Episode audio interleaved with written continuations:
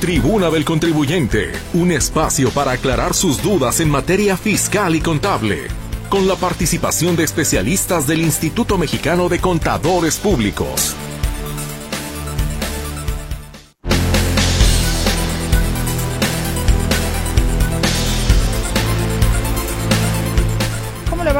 Pero muy buenas tardes. Qué gusto me da poderle saludar, reencontrarnos en este espacio, la tribuna del contribuyente. Muchísimas gracias, como siempre, por el favor de su escucha, de su participación, que esperamos que esta tarde, por supuesto, sea nutrida, que a mí me gustaría más que fuera como en otros términos, ¿verdad? Pero desafortunadamente, y afortunadamente por otra parte, eh, hay cosas que no entendemos en estas cuestiones eh, fiscales y contables, pero la parte buena es de que tenemos a un par de expertos maravillosos que le dan a usted la guía. Entonces, eso es lo bueno. Ojalá no hubiera dudas, ojalá no hubiera inquietudes, pero para eso estamos, ¿no? Para tratar de resolver en la medida de lo posible esas situaciones que usted puede estar como contribuyente atravesando. Muchas gracias de verdad por el favor de su atención y saludo con mucho gusto a mi compañera Berenice Flores, quien estará atendiendo su comunicación en las líneas telefónicas 33 38 13 15 15 y 33 38 13 14 21. El WhatsApp y el Telegram también están a sus órdenes en el 33 22 23 2738.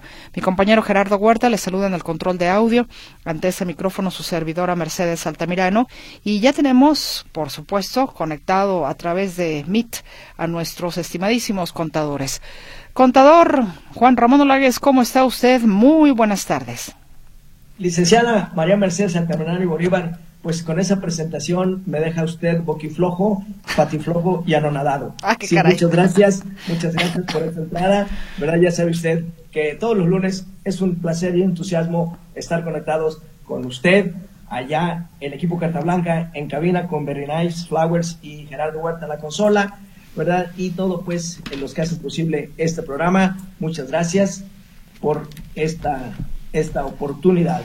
Por otro lado, también, pues a nuestros amigos los radioescuchas, que es pues la, materia prima de este programa que nos hacen el favor de la atención, de esa fidelidad, de sintonizarnos en el 1150. Muchas gracias a todos ellos y también los que están, ¿verdad?, en la radio a las 4 de la mañana del día martes 12, día de la Morena del Tepeyac. De mañana, pues muchas gracias también a todos ellos, ¿verdad? Sírvase ser tan gentil en sentirnos una parte de ustedes para que sus dudas, preguntas, sí, estemos en siempre, sí, abiertos y displicentes a su respuesta. Oiga, toca un buen punto para quienes nos puedan estar escuchando en la, en la retransmisión. Saludar y felicitar, por supuesto, a todas las personas que llevan el nombre de Guadalupe a las lupitas. Y, también a los caballeros, que hay, caballeros que se llaman José Guadalupe, ¿no? O Guadalupe, simplemente. Así es de que para todas las personas en general que lleven ese nombre, esperamos que tengan un, pues un feliz martes, que, que disfruten mucho su santo, ¿no? Así es. Desde la víspera de hoy a las 11 de la noche, ¿verdad? Con la misa de víspera, ¿verdad? Y las mañanitas a la moral del Tepeyac, como ha sido tú todas las épocas quizá desde que éramos niños, allá con Lola Beltrán y José Alfredo Jiménez frente al altar. Exactamente. Pues bienvenido, señor contador Olagues, con el gusto de saludarle como siempre y de igual manera eh, replico este saludo con mucho agradecimiento al contador Benjamín Luquín Robles. ¿Cómo está, señor contador? Déjese ver.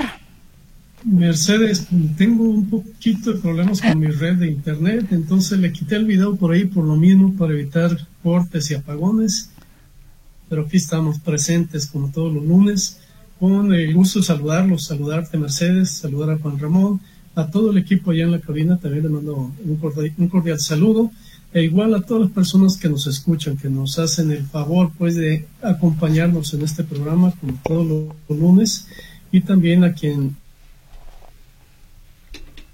Contador primera vez se presenta o se conecta con sus órdenes para tratar de aclarar sus dudas, sus eh, pues inquietudes en materia fiscal. Pues muchísimas gracias, señor contador Benjamín Luquín Robles. Sea usted bienvenido como siempre, aunque no se deje ver. y contador Olagues, ¿tenemos hojita parroquial? Indiscutiblemente que sí. licenciada María Mercedes, y con su permiso, y el de Benjamín, sí, vamos a invitar a nuestra audiencia, sí, a estos cursillos que el Colegio de Contadores Públicos de Guadalajara, Jalisco, organiza para toda la audiencia. Flujo de efectivo y su correcto llenado para la declaración anual. Este es un talón de Aquiles desde el año pasado con este cambio. Sí, este curso será el miércoles 13 y jueves 14 de diciembre de 9 a 2 de la tarde con una duración pues de 10 horas en una modalidad híbrida. El siguiente evento es la importancia de la ética en el deber ser del contador. Y debo aclarar, licenciada María Barcelos Altamirano, sí, y a toda nuestra audiencia, que el contador público es el único profesionista en este país que tiene código de ética profesional reconocida por la SEP y reconocido por el SAT. Esto será el viernes 15 de diciembre de 9 a 2 de la tarde con 5 horas de duración, también en modalidad híbrida. Y e invitarlos también al primer Congreso Interinstitucional de Comercio Exterior. Esto será el miércoles 10 de enero de 4 a 7 y el jueves 11 de 10 a 2 de la tarde con 7 horas también con una modalidad híbrida.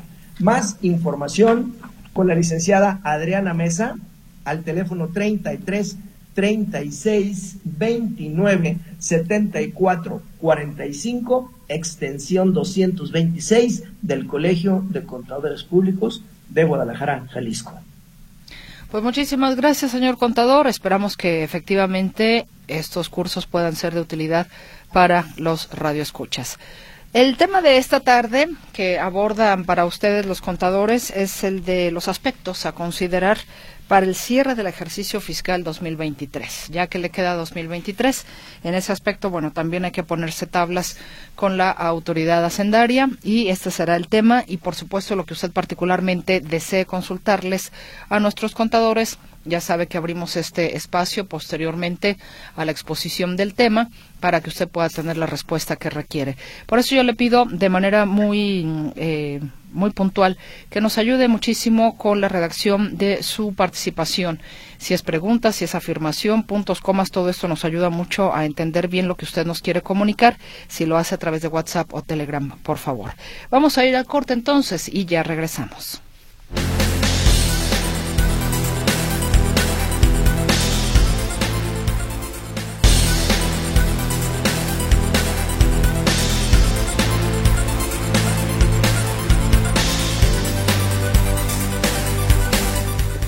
Ya regresamos con usted. Le recuerdo el tema de esta tarde, independientemente de lo que usted, por supuesto, desee poner sobre la mesa de sus propias inquietudes, pero el tema a desarrollar en esta ocasión son los aspectos a considerar para el cierre del ejercicio fiscal 2023.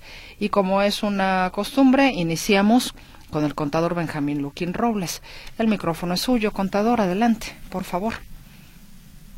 Muchas gracias, gracias Mercedes. Este, pues sí, eh, platicar un poquito de algunos tópicos o algunas consideraciones particulares que deberemos de tomar en cuenta para el cierre fiscal 2023. Eh, hay que recordar que, bueno, desde hace años el cierre fiscal es el 31 de diciembre, es decir, las operaciones que se puedan timbrar debido a que ahora todo es a través de CFDIs que no se efectúen el 31 de diciembre de, de este año, pues ya no se podrán considerar, ya no se podrán tomar en cuenta para efectos fiscales. De tal manera, bueno, pues que vale la pena que los contadores se den a la tarea de revisar exhaustivamente la condición en la que van a cerrar el ejercicio.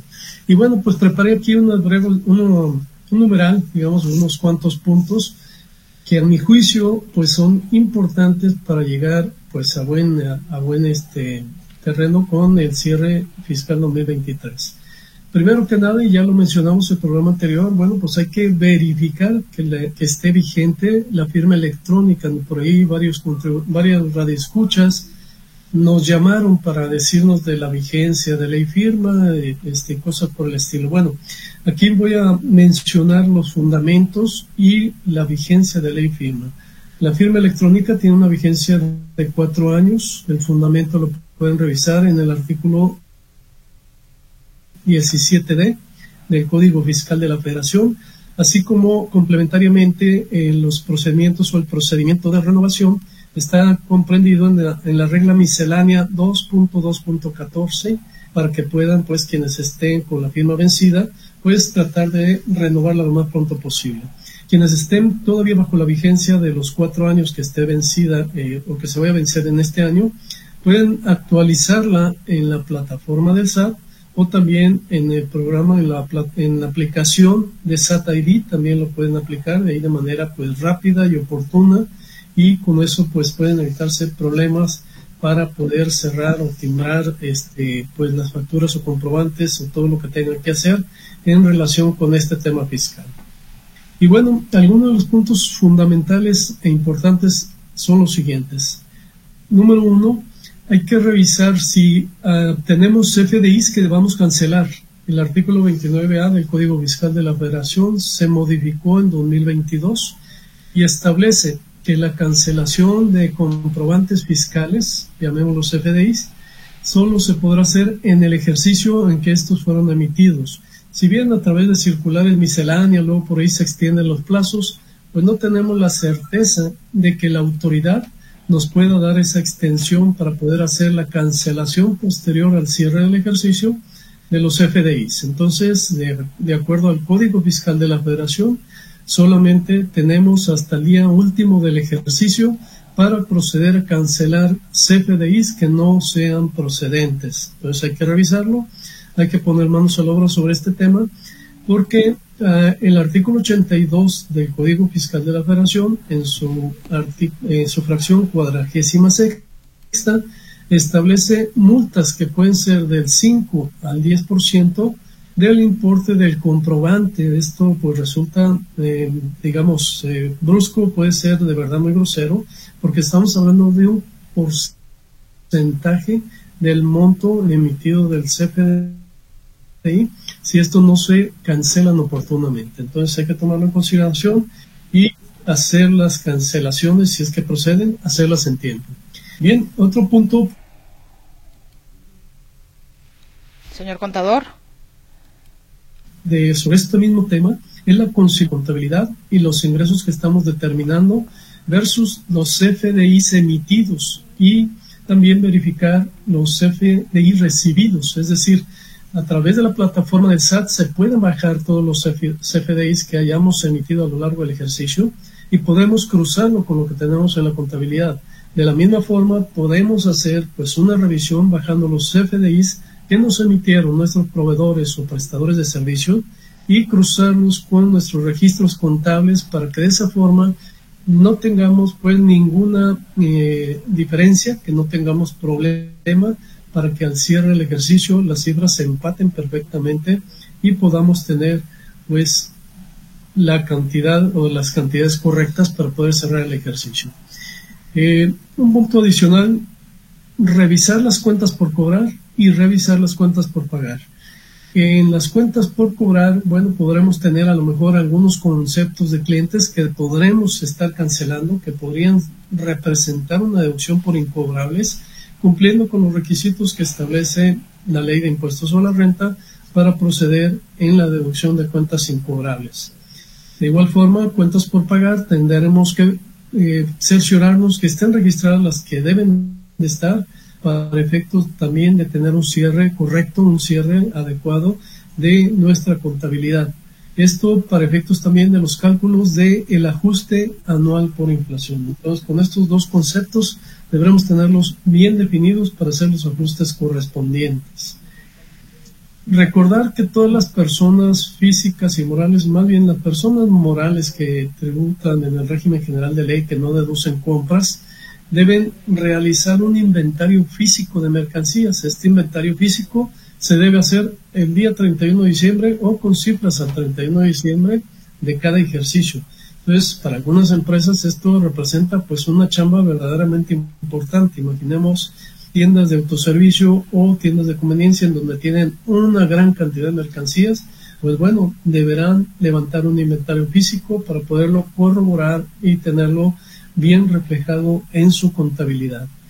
De, igual forma, se debe revisar el renglón de compras. El renglón de compras, para efecto de determinar el costo de ventas, también es otro elemento fundamental junto con el inventario que se debe revisar a cabalidad, punto por punto, y estas deben estar perfectamente bien determinadas para estar en condición de determinar el costo de ventas, que será una de las deducciones más importantes para aquellas empresas, ya sea comerciales o de transformación, y que podrán eh, considerar este elemento de manera pues que no tenga falla, que, este, no tenga errores y poder determinar una utilidad correcta y adecuadamente.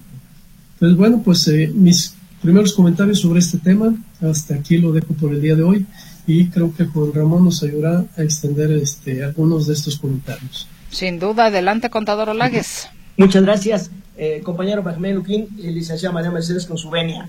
Eh, ese, ese tema con el que Benjamín abrió, ¿verdad? Bueno, con el segundo tema que abrió, ¿sí? los CFDIs timbrados, nunca le van a coincidir al contribuyente con lo declarado, ¿verdad? Y es muy importante ese énfasis que manejó don Benjamín Luquín y bien vale la pena anticiparse porque la autoridad lo va a observar indiscutiblemente porque todos los FDI timbrados no emitidos no son igual a los ingresos acumulables declarados, porque hay partidas que no son timbradas, como la justa anual por inflación. Este no es o algún otro concepto de, diferencias cambiarias, no de participación, fluctuaciones cambiarias, ¿verdad? Que no están en CFDI timbradas. Por lo tanto, no le va a coincidir al contribuyente ese ingreso acumulable con lo declarado. Y bien vale que empiece a hacer ya su conciliación para cuando le sea requerido, ya la tenga preparada y no ande como cucaracha en quemazón, porque pues van a ser pocos días los que va a la autoridad. Por contra, las deducciones autorizadas en igualdad de circunstancias también. Si todas las deducciones autorizadas por su CFDI no van a ser igual a lo declarado. ¿Por qué? Porque hay deducciones autorizadas que no se timbran. Deducción por inversiones. El ajuste anual cuando es pérdida por inflación. Por decir ¿sí? algunos otros conceptos. Y también las fluctuaciones cambiarias que son pérdidas. Entonces no van a coincidir y más vale hacer el énfasis y hacer ya la conciliación entre lo que está timbrado y lo que está declarado y tenerlo ya preparado porque, repito, los tiempos son muy cortos. Entonces quise hacer ese énfasis que ya don Benjamín lo había desarrollado perfectamente bien, pero de todas maneras hay que tenerlo en cuenta. Si la, la otra parte también relacionada con la plataforma tecnológica del SAT, que tenemos los timbrados de las nóminas. Los timbrados de las nóminas normalmente el contribuyente timbra en una fecha y envía la retención en otra. Esto significa que por fechas, aunque haga referencia a lo mismo, la plataforma lo toma en fecha distinta. ¿Y qué quiero decir con esto? Que puede haber una diferencia entre lo timbrado y el envío del pago. Entonces hay que tener muy bien empatadas las fechas de timbrado y la fecha de envío para que las cantidades sean las mismas. Otro aspecto importante también que emana ¿sí? de las revisiones eh, eh, de plataforma o las auditorías electrónicas que está haciendo el SAT, el IVA. El IVA, sabemos que es un impuesto indirecto plurifásico a flujo y que los complementos de pago del IVA muchas veces van a tener ciertas diferencias con lo que tiene el CFDI o el complemento. Entonces es muy importante también que el contribuyente haga y revise el impuesto al valor agregado porque muchas veces puede tener diferencias entre el IVA de plataforma del SAT y el IVA que el contribuyente tenga o declaró en la DIOT. Entonces es muy importante también todos esos cuadros porque la autoridad, el sistema lo hace sí, en un instante con un enter y todo el trabajal pues obviamente le va a quedar al, al contribuyente. Sí, estas consideraciones son muy importantes, entre otras, sí, para que vaya tomando sí, esas providencias. Dentro de los ingresos acumulables, también tenemos algunos que no son acumulables para efectos fiscales, como son los aumentos de capital. Estos no son ingresos acumulables, como son las primas por colocación de acciones, tampoco son ingresos acumulables. El método de participación que se tiene en un momento dado por las empresas que consolidan para efectos financieros. Y las actualizaciones de impuestos tampoco son ingresos acumulables. Esto también puede reflejar una diferencia entre en la primera fase que Benjamín y un servidor ya aclaramos que no le va a coincidir los FDI contra los ingresos acumulables. Sí, es muy importante el establecimiento, ¿verdad? Y luego también hay estímulos fiscales sí, acumulables, como son el crédito diésel, que tampoco está timbrado y que también hay que conciliarlo. Esta, esta parte sí es siempre muy importante dentro de los estímulos ¿sí? o beneficios fiscales. Por la parte que correspondería al contribuyente, todas las consideraciones de su cierre para los efectos de un óptimo cierre.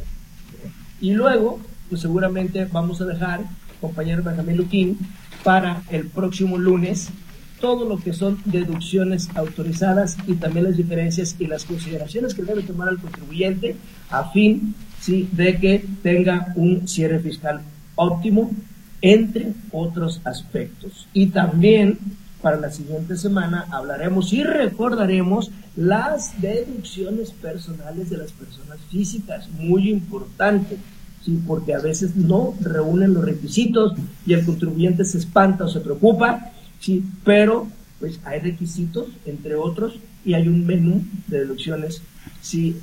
Personales para las personas físicas, que ya en este momento tanto las personas morales que son de régimen a flujo ya puede ver su visor porque lo precarga la autoridad y para las personas físicas también. Esos visores están cargados al 30 de noviembre. Entonces, para que lo revise previo al ejercicio, al cierre, y vaya haciendo sus proyecciones y sus consideraciones, sí, sobre todo los que van a tener impuesto cargo.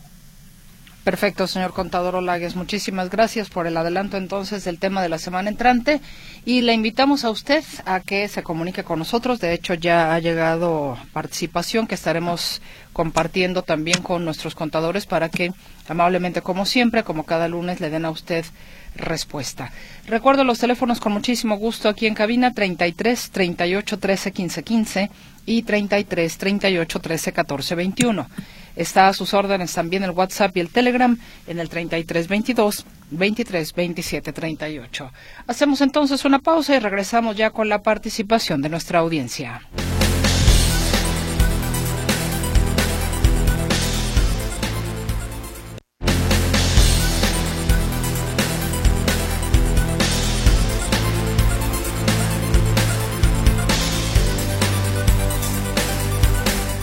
Regresamos ahora sí para dar voz a la participación que usted gentilmente, con su confianza, hace llegar para los contadores Benjamín Luquín Robles y Juan Ramón Olagues.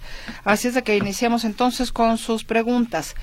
José dice, se me perdió mi firma electrónica y no he hecho declaraciones. ¿Qué debo hacer? Saludos.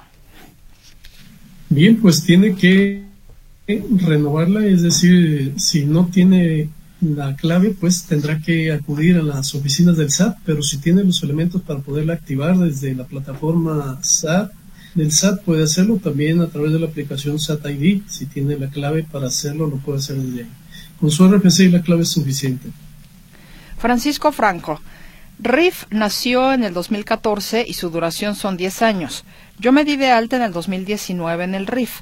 Quiero saber si voy a seguir facturando en el 2020, 2029, en el 2029 o solo hasta el 2024 y si y si así en qué mes y si es así en qué mes del 2024? Bien, don Francisco Franco, vamos a hacer el ejercicio, sí, así a la Plaza Sésamo. Si nos dice usted qué día exactamente se dio de alta en el 2019, a partir de ese día. Vamos pensando que haya sido el mes de agosto, no lo sé, del 2019, el día 2 de agosto de 19. Cuente usted 10 años para adelante a partir de ese día. Por resolución miscelánea da la facilidad para que sean los 10 años a partir de la fecha de alta, día, mes y año, y cuente usted y cuando complete los 10 años, hasta ahí va a tener vigencia su régimen. No sé si me di a entender. Yo lo entendí bien. Si hay alguna duda, con toda confianza, por favor, comuníquese con nosotros, eh, señor Francisco Franco. Patricia López dice, quiero saber si los contadores tienen clientela particular. Si es así, ¿cuáles son sus datos? sí, efectivamente. Adelante, Juan Ramón. Por favor. Por favor me refiero que ambos tenemos pues este nuestro despacho, cada quien por su cuenta, y este efectivamente nos, nos dedicamos, pero creo que nos dedicamos solamente a este tema fiscal. Así, este, los teléfonos, les proporcionamos los teléfonos del colegio. Si se los pudieras dar tú, con Ramón, que te lo traes de memoria. Con todo gusto, amigo Benjamín, aquí 33 36 29 74 45, extensión 226. Lo repetimos, perdón, 33. 33 36 29 74 45, sí, es el teléfono del Colegio de Contadores Públicos. ¿Verdad? Que este programa no es de Benjamín Luquín, no es de María Mercedes Altamirano, no es de Juan Ramón Olagues, es de Notisistema y el Colegio de Contadores Públicos. Exactamente, así es. Continúo con la participación de nuestra audiencia. Buenas tardes, quiero cambiar mi domicilio fiscal persona moral del régimen general, pero tengo iniciada una revisión en proceso aún sin concluir, es decir, no hemos recibido el acta final con Hacienda Estatal. ¿Ese trámite lo presento de forma normal o tengo que tener alguna consideración adicional? En este caso le sugerimos que sí eh, tomen en cuenta la revisión que está llevando a cabo y que lo comunique a la Administración de Auditoría para efectos de que no haya ningún problema y que puedan estar enterados de que va a ser ese cambio de domicilio. Así es, con un aviso de aclaración, ya dependiendo de la respuesta, capaz que le contestan y puede iniciar su cambio de domicilio vía Internet sin necesidad de acudir a las instalaciones. Saludos del contador Pablo Sánchez. La pregunta es la siguiente. ¿Cómo se maneja en los CFDI los anticipos para gastos de viaje? ¿Cuándo se dan y cuándo se comprueban? Pablito Sánchez, con todo gusto. Sí, los anticipos o gastos por cuenta terceros, de gastos de viaje, deben ser timbrados en el recibo de nómina de a quien le dieron ese anticipo. Ejemplo, sí. Eh, Notisistema SADCB, la licenciada María Mercedes está en esa nómina. La licenciada María Mercedes tiene que ir a la FIL de España, ¿verdad? En representación de Notisistema y le dan un anticipo.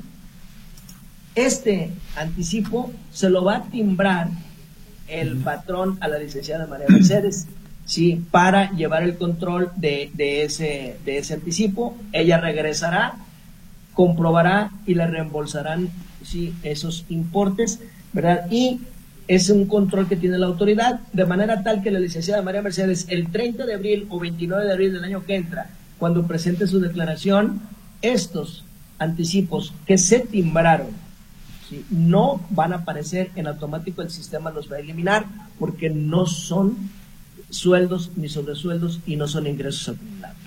Simplemente esto de los anticipos por cuenta de terceros o de gastos de viaje es un control de la autoridad sí, para manejar las cuentas de cheques de los trabajadores. Muchas gracias a la señora Vega que gentil y amablemente está con nosotros. Gracias por los saludos, señora Vega. Un abrazo para usted, muy amable. Nos dice Anónimo. Pregunto, ¿alguien que a partir del día 1 de diciembre del 2023 se retira de una dependencia estatal tiene obligación de presentar declaración fiscal en 2024? En este año recibirá sueldo, 11 meses sueldo y un mes por IPEJAL, dos patrones, más fondo de retiro. El ingreso anual total rebasará los 400 mil pesos. Únicamente recibió ingresos por salarios. Eh, sí, efectivamente, como lo señala, está obligado a presentar declaración anual por el hecho de haber eh, prestado servicios a dos patrones y tendrá que presentar su declaración anual en el próximo mes de abril de 2024. aún hacían que no haya rebasado los 400 mil pesos, como lo dijo don Benjamín Luquín, por el hecho de tener dos patrones, está obligado. Nos dicen, tengo una duda, soy del régimen de reciclo y solo tengo ventas al público en general y hacia una factura global mensual en mis cuentas, pero ya el día último de noviembre ya no me dejó hacerla. Me salió acceso denegado al entrar a la factura y un amigo me dijo que a partir del mes de noviembre ya se tenía que hacer en el portal del SAT. ¿La puedo seguir haciendo igual que en mis cuentas o ya es diferente? Porque yo sabía que en la plataforma del SAT se tiene que desglosar por folios. ¿Es verdad? Gracias. Sí, sigan, sigan haciendo igual, se genera mi factura, sí, a través de mis cuentas o a través de la plataforma como es Recico, es una plataforma especial, sígalo trabajando esa factura global en ese mini sitio, ¿verdad? Y sin mayor problema. Nos dicen, saludos a los contadores, tributo como RIF desde el 2014. En el 2024 ya debo tributar en el régimen simplificado de confianza. Es la pregunta. En el 2023 tengo descuento del 20% todavía. Es correcto. Ya para el 2024, eh, como explicaba hace un momento Juan Ramón, probablemente su transición no sea o no corresponda al mes de enero, es decir, que empiece desde enero. Pero en este caso particular le sugerimos que desde el mes de enero efectúe el cambio, que se cambie ya al régimen simplificado de confianza y bueno, pues estará abandonando el RIF porque en un ejercicio pues no se pueden tener los dos, eh, las dos actividades, los dos regímenes, y este, si no lo hace desde enero es probable que lo manden al régimen general de ley cuando ya esté, eh, esté fuera o cambie y salga del RIF. Entonces le sugerimos desde enero mejor cámbiese el reciclo y evítese problemas. Buenas tardes, me llamo Horacio. ¿Qué negociaría Alfaro con Villanueva a cambio del presupuesto del 5% a la UDG? Bueno, creo que esto es más político, ¿no? Ese, ese aspecto no es de este programa. Sí, exactamente. Buenas tardes, soy José Montaño. Tenemos una sociedad civil en el régimen simplificado de confianza. Al comprar los vales de gasolina en una cadena de gasolineras para los vehículos, nos expiden una factura con el concepto de anticipo. ¿Tiene algún problema su deducibilidad? Muchas gracias a los contadores y a todo el equipo de Radio Metrópoli la factura de anticipo y presumo yo que trae masiva. Eh, no, nos dice, ¿verdad? No nos dice. No, no, no. y, seguramente, como estamos hablando de vales de gasolina, los vales de gasolina, sí, hay unos plásticos que le cargan, seguramente los importes, no sé cómo lo, lo, manejen, ¿verdad? Le cargan a ese plástico y ya cada usuario pasa a la gasolinera y va descargando, ¿verdad? Si nada más, ojalá nos pueda dar los elementos de cómo está trabajando perfectamente el procedimiento de la compra y si, si son plásticos o son vales o cómo lo está manejando para poderlo ver. Pero de entrada, de entrada, ¿verdad? Este concepto, si reúne todos los requisitos ¿sí? de, los, eh, de los plásticos de gasolina, no hay problema con la deducibilidad. Alejandro. IVA acreditable. Perdón. Perdón, contador, adelante. Sí, no, y con el IVA acreditable.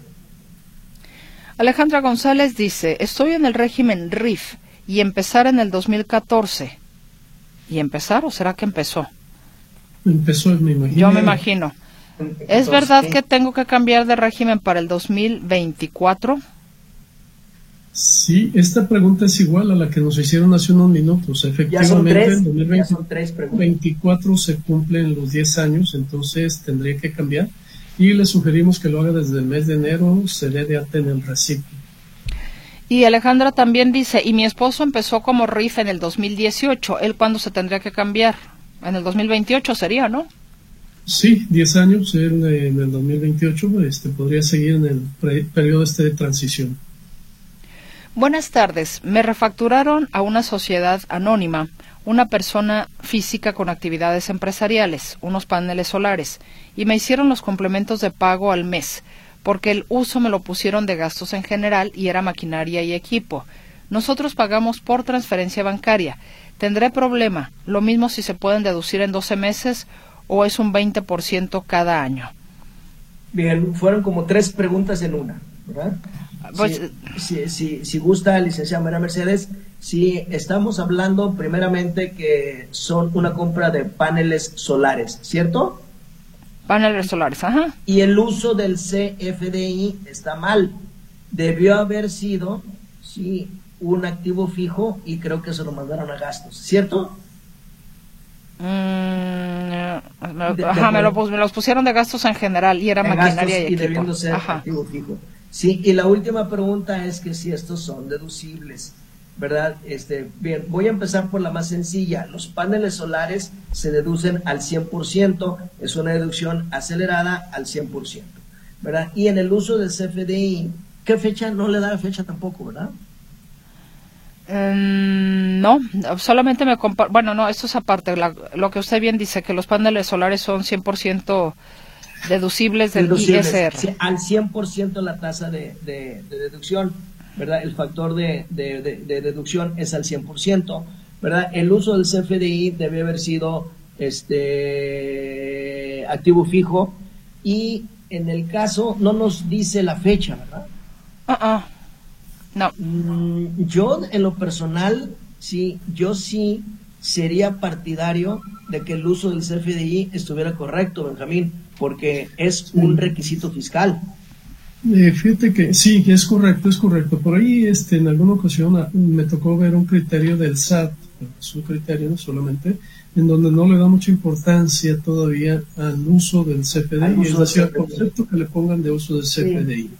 Entonces puede no ser tanto problema. Lo que sí vale la pena sí precisar, y tú preguntabas la fecha en que adquirieron este activo, que es muy importante, porque no obstante que se deduce al 100%, se deduce como activo fijo, es decir, por meses completos de uso. Quiere decir entonces que la deducción se aplicaría en 12 meses, en un periodo de 12 meses, a partir del mes siguiente en que se adquirió ese, esos paneles solares. Porque la disposición del capítulo cuarto de inversiones en activos fijos establece que la deducción es por meses completos de uso. Perfecto. Bueno, la pregunta de este radio escucha que no dejó nombre, bueno, nos compartía pues el tema de lo que está especificado de la deducción al, o el deducible al 100% al ISR. Decía, ¿es verdad o están equivocados? Pues bueno, eh, sí es verdad. Es correcto, sí es, correcto, pero en un periodo de 12 meses. Nos dicen, buenas tardes, mi vecino de al lado me robó 23 metros de la parte trasera de mi casa desde 2007 a la fecha no pago un solo impuesto de esa fracción, sino que fui yo quien hasta la fecha no ha dejado de pagar los impuestos. A ver, más bien que no pagó su vecino. Sí, pareciera ser que el vecino se excedió en la superficie de propiedad del otro vecino. Exactamente. ¿Verdad? Y este tema, por tratarse de un inmueble y que son bienes, si con todo gusto yo siento que el día de mañana con la ley en la mano, si el abogado invitado no, a ver, espérame, es que el, tema va en, materia económica. Espérame tantito. Ah, correcto. Sí, dice, o sea, ya entendí. Es que, perdón, los acentos, por eso me saco de onda. Dice, a la fecha el vecino no ha pagado un solo impuesto de esa fracción, sino que fui yo quien hasta la fecha no ha dejado de pagar los impuestos. Dice, tus invitados me podrán orientar a qué instancias debo acudir para recuperar ese dinero en concepto de impuestos que he pagado estos 15 años sin tener yo la posesión, pregunta José Reynoso. Yo Estamos me hablando de primero, a reserva de lo que diga don Benjamín y a reserva de lo que digan mañana los abogados, sí. que si se excedió esta circunstancia del excedente está reescriturado en donde este, este, este propietario pierde esos veintitantos metros, si ya los perdió y el otro vecino ¿sí? se excedió sobre esa parte y están escriturados, sobre ese vecino, entonces el propietario de los 23 metros esos adicionales invadidos son del otro vecino. En palabras rápidas, ¿a nombre de quién están escriturados y a nombre de quién está la cuenta catastral del objeto de esa diferencia de los 23 metros? Exactamente. Sí. ¿Verdad? Sí. Y estamos Por ejemplo, municipal. María Mercedes tienen un predio Sí, y están los 100 metros y 100 metros. Y María Mercedes le invade a Benjamín Luquín, pero la escritura y el testimonio de Benjamín Luquín y en el catastro y el predial dice que son 100 metros, es de Benjamín Luquín. Y ese señor simplemente hizo la invasión física, más no la invasión de derecho. Contador Luquín iba a comentar algo. Sí, bueno, y, no obstante lo anterior, una vez que se ponga en claro, como ya ha explicado Juan Ramón, quién es el legítimo propietario, eh, que conste en la escritura pública, pues bueno, este es un asunto de naturaleza municipal, de impuesto predial, ¿verdad? Entonces sería en, en, catastro del municipio donde tendrían que pues hacer esas declaraciones. Exacto. Y mañana, con la ley en la mano, si es así, que no se ha hecho nada, Mañana con la ley en la mano el señor abogado les va a decir el procedimiento para sí, eh, eliminar esa invasión improcedente. Será el jueves, mañana no vamos a trabajar. Ah, perdón. Ah, Mercedes, muy bien. Bueno, aclaro pues, aclaro para que el señor José Reynoso... Pues, usted se va de viejito y yo me voy de Juan Dieguito. Ándele, ándele. Entonces, para que sean los procedimientos. Yo siento que por lo que dice que está pagando los impuestos de su totalidad de metros, porque la pregunta es, ¿cómo puedo hacer para recuperar ese impuesto pagado sobre lo invadido? Pero pues aquí tenemos todavía la incógnita. Ese, esa, esos 23 metros de invasión están escriturados a nombre de quién? Efectivamente, así de que no lo deje pasar porque ya, ya son más de 10 años, qué barbaridad. Exacto. Seguimos entonces. A una pausa, tengo que hacer una pausa, ya me estaba retrasando, perdón, volvemos.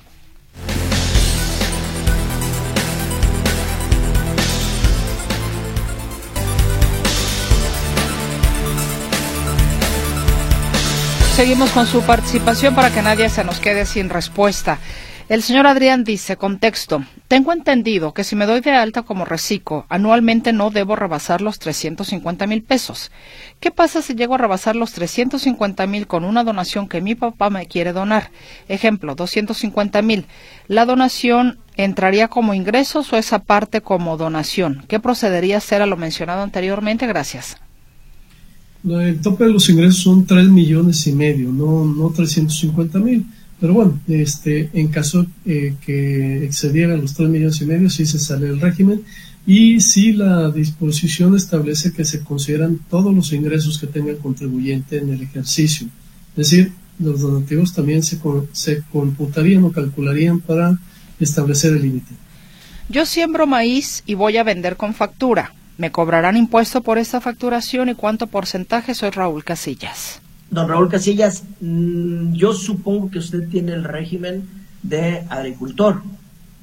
Y si es así, tiene 900 mil pesos de exención, siempre y cuando su actividad sea única y exclusivamente de agricultor. Vuélvanos a llamar si es el caso, y si no, pues tiene usted exención, porque tampoco nos dice cuánto va a vender. El ingeniero Romero dice, si se hizo declaración de persona física en abril, tenía devolución por gastos médicos y colegiaturas pero fue rechazada argumentando verificar información de ingresos y deducciones personales declaradas. Si no insisto este año 2023 en hacer la declaración, puedo ser objeto de una multa. Gracias, saludos. No, en ese caso le sugerimos que revise, que baje las declaraciones, las, perdón, los FDIs que tiene la plataforma del SAT, que los compare, tanto los de ingresos como de gastos, para que pueda corroborar que es correcta su declaración y que vuelva a iniciar el trámite de la devolución, a menos que, desista y no quiera obtener dicha devolución. Oscar Pérez, actualmente me encuentro en el régimen de incorporación fiscal en el RIF. Este será, este sería mi último año. Si yo me quiero cambiar al régimen simplificado de confianza, ¿es en automático o debo presentar un aviso? Saludos. Ya lo dijo don Camilo Quín, un aviso en el próximo mes de enero. José Luis Cardosa, soy del régimen de asalariados. Si tengo una cuenta en la Sofipo NU, y en CETES, ¿debo declarar las ganancias de dichas cuentas en la próxima declaración anual? Sí, es correcto. Estas deberán de venir precargadas en su declaración anual y los bancos generalmente o las instituciones financieras le envían su constancia. Entonces, cheque, verifique eh, una vez que esté disponible la ya cargadas, precargadas las declaraciones y se están incluyendo los intereses. Eh, felicitaciones por tu gran invitado del día de hoy. Yo tengo una duda. Hace algunos años recibía dinero por concepto, por concepto de renta de cuatro hectáreas de agave y me registré ante el SAT y ya no recibo por ese concepto y estoy por pensionados como empleado público. ¿Cree que tengo o tuve que, darme de baja ante el SAT o me descontarán de mi afore? Eh, bien, tiene que disminuir la obligación que tenía de la actividad empresarial por, por el arrendamiento, perdón, por el arrendamiento. Estaba dado de alta como arrendador ya no lo tiene, ya no está, pues entonces disminuye su obligación y quédese nada más, sí, con la de sueldos y salarios. Anónimo, soy jubilado y mis ingresos anuales no superan los 400 mil pesos, por lo que nunca he necesitado presentar declaración anual. Estoy casado por bienes mancomunados y voy a comprar un inmueble. Y para completarlo, mi esposa me va a transferir 400 mil pesos que son fruto de su pensión, ya que ella también es jubilada. Necesito saber qué necesito hacer para no pagar impuestos y si va a ser necesario presentar declaración anual en abril por este movimiento. Muchas gracias. En este caso no, por no exceder 600 mil pesos, que es lo que establece la ley de impuesto a la renta, que hay obligación cuando exceden 600 mil pesos los donativos. No exceden, no tiene obligación de presentar declaración anual, pero sí le recomendamos, sugerimos hacer un contrato de donación, conservar copia de los estados de cuenta, de dónde salió el dinero y a dónde ingresó el dinero. ¿Los jubilados debemos hacer declaración? Pregunta Carlos García en nada más denos el importe que va a percibir. Si no supera 400 mil pesos, no tiene obligación. Hice una llamada al SAT y un ejecutivo dice que tengo que desglosar venta por venta y especificar el producto y con un número de folio de la nota de venta, que así es el programa en la plataforma. Está hablando de la factura global, ¿verdad? Ay, sí, perdón, perdón, pensé que era nueva, sí, ya nos había escrito. Ajá, ajá. problema con la facturación. Es correcto, sí, sí, sí. Sí, y yo, yo, yo supongo, o si no, tiene que tener de alguna manera una caja registradora o unos controles para ir capturando el folio, y si no, pues hágalo manual.